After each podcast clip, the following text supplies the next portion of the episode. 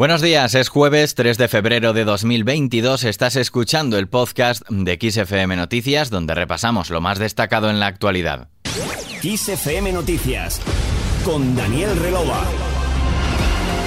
Este jueves el Pleno del Congreso de los Diputados debate y vota la convalidación de la reforma laboral pactada por el Gobierno con los agentes sociales y aprobada por decreto ley. Salvo sorpresa, esta saldrá adelante después de que este miércoles Unión del Pueblo Navarro y PDCAT anunciasen que votarán a favor. Sus diputados se unirán a los de Unidas Podemos, Ciudadanos, Más País, Compromís, Coalición Canaria, Nueva Canarias, Teruel Existe y Partido Regionalista de Cantabria, que junto al PSOE alcanzarán los 176 votos a favor. Yolanda Díaz había apostado desde el primer momento pactar con Esquerra y no ha conseguido su objetivo. Este acuerdo rompe la dinámica de mayorías parlamentarias con la que hasta ahora el gobierno de coalición se había ido apoyando durante toda la legislatura, de la que siempre formaban parte la formación republicana, así como PNV y H. Bildu e introduce en la ecuación a Ciudadanos hasta ahora siempre en el bloque del no. La formación naranja ya dijo que votaría que sí siempre y cuando no se llegara a ningún acuerdo paralelo con los nacionalistas. Inés Arrimada se congratulaba en la cadena SER por haberlos dejado fuera. Lo que ha hecho Ciudadanos es provocar que Bildu Esquerra no tengan ningún tipo de poder de negociación aquí, que no hayan podido chantajear al gobierno y que la ala más radical del gobierno, que es Podemos, pues no haya sacado una reforma laboral eh, mucho más radical que es la que ellos habían prometido siempre. Es, mucho más cómodo siempre votar que no a todo de este gobierno. Yo entiendo que la posición de PP y Vox es súper cómoda, pero si yo me hubiera sumado al no desde el principio, pues Bildu y Esquerra habrían, le habrían sacado los ojos a este gobierno y probablemente Yolanda Díaz pues tendría una excusa maravillosa para modificar ese acuerdo hacia una línea más, más podeñita, ¿no? Llegados a este punto, desde el Gobierno no se plantean que la reforma no salga adelante. Anoche la vicepresidenta primera y ministra de Asuntos Económicos y Transformación Digital, Nadia Calviño, señaló que no va a celebrar nada hasta que el proceso de votación al que se somete este texto en el Congreso haya acabado, pero le cuesta entender que alguien vote no. Escuchamos a la ministra en el canal 24 Horas de Televisión Española. Cuando llegamos a un acuerdo tan difícil eh, que, implica eh, el apoyo fuerte, además de los representantes de los trabajadores, y los representantes de los empresarios.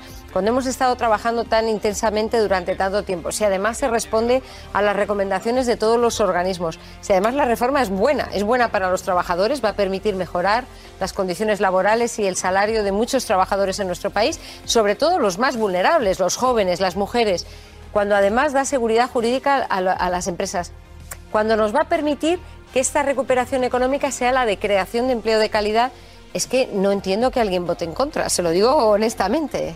Respecto a la posibilidad de introducir cambios en la reforma laboral, Calviño subrayó que es el momento de remar todos en una misma dirección y sostuvo que se debería respetar la gran legitimidad que tiene esta ley al haber sido consensuada por los agentes sociales. Seguimos con otros asuntos. De forma más breve, la incidencia cae 130 puntos. El Ministerio de Sanidad, tras reportar 86.222 nuevos contagios y 224 fallecimientos, notificó una incidencia acumulada de 2.500 164 casos de COVID-19 por cada 100.000 habitantes. Esto supone, como decimos, una caída de 130 puntos respecto al día anterior. Del mismo modo, las hospitalizaciones mantienen su tendencia a la baja, situándose por debajo de las 18.000. La Comisión Europea clasificó ayer como sostenibles las centrales nucleares y ciertas plantas de generación eléctrica a partir de gas. Es una interpretación que difiere de la opinión de los expertos consultados por Bruselas, pero que satisface en gran medida las demandas de Francia y Alemania.